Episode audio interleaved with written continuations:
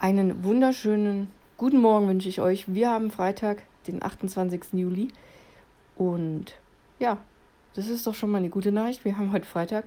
Die nächste gute Nachricht ist, ich habe ein Seelenfutter geschrieben. Ein neues. Mhm. Und ich glaube, es ist ganz gut geworden. So. Ich habe ein Foto gefunden im Internet. Da siehst du die Sicht einer Person, die am Strand auf einer Liege liegt. Ja, guckt geradeaus, sieht den Sand, viele andere Badegäste und im Hintergrund das Meer, den Himmel, alles schön. Und ja, diese Person guckt auf einen Mann, der hat einen Hut auf. Und oben drüber steht, bei dieser Hitze einen Hut tragen. Ich bin sprachlos. Und naja, das Lustige oder Skurrile an diesem Bild ist, dass diese Person, die das sagt, ja, bei dieser Hitze einen Hut tragen, ich bin sprachlos, Wollsocken trägt. Am Strand bei dieser Hitze. Hm, finde den Fehler. Ich persönlich kann ja den Hut noch verstehen, weil das ist so eine Art, so ein Sonnen, Sonnenhut. Hm? Zum Schutz der Sonne ist doch nicht schlecht. Aber gut, ich glaube, ähm, es geht eher um die Aussage des Bildes. Und die habe ich jetzt auch im Seelenfutter hoffentlich richtig äh, kapiert. So, pass mal auf, ich habe folgendes geschrieben. Mal ehrlich, wir Menschen richten ständig über andere. Wir sind schnell darin, ein Urteil zu fällen, nur weil der andere ein fettes Auto fährt, die Rechtschreibung nicht beherrscht oder sich anders kleidet. Urteilen hilft uns, Menschen einzuordnen. Blöd nur, wenn unsere Urteile oder unsere Vorurteile negativ sind, dann wird's schnell unbarmherzig. Wir beginnen vielleicht auch die Fehler des anderen innerlich zu addieren. Und hey, wer Fehler sucht, der wird sie finden. Zweifellos. Wir sind zuverlässig unperfekt in sämtlichen Ebenen und oftmals sogar weit entfernt davon, den eigenen Ansprüchen zu genügen. Und dann kommt Jesus, der das ganz genau weiß und macht die Ansage, richtet nicht. So steht es in Matthäus 7. Ähm, schwierig.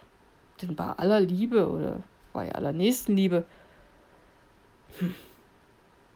Umso wichtiger wohl die Frage, die Jesus direkt im Anschluss stellt. Was siehst du den Splitter in deines Bruder Auge, aber den Balken im eigenen Auge nimmst du nicht wahr?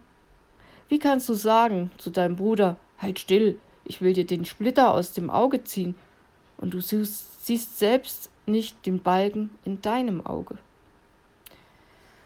Der Vergleich vom Balken, sehr groß, im eigenen Auge und dem Splitter, sehr klein, im Auge des anderen zeigt, ein Balken behindert die Sicht total.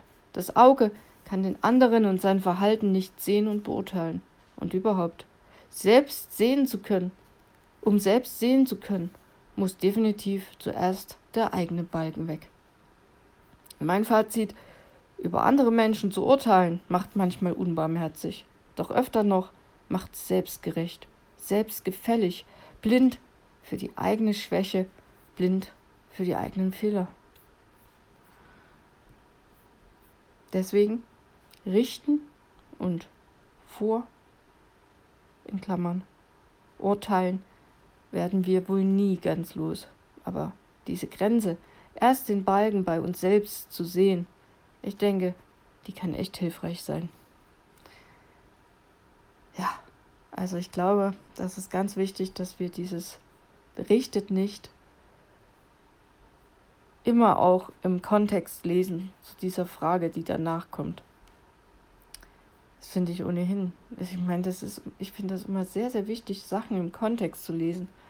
Deswegen bin ich manchmal gar nicht so ein Fan von einzelnen Bibelstellen, die man dann manchmal so hingeknallt bekommt, ohne den ganzen Kontext zu lesen, wann das gesagt wurde und zu wem und warum und in welchem Zusammenhang.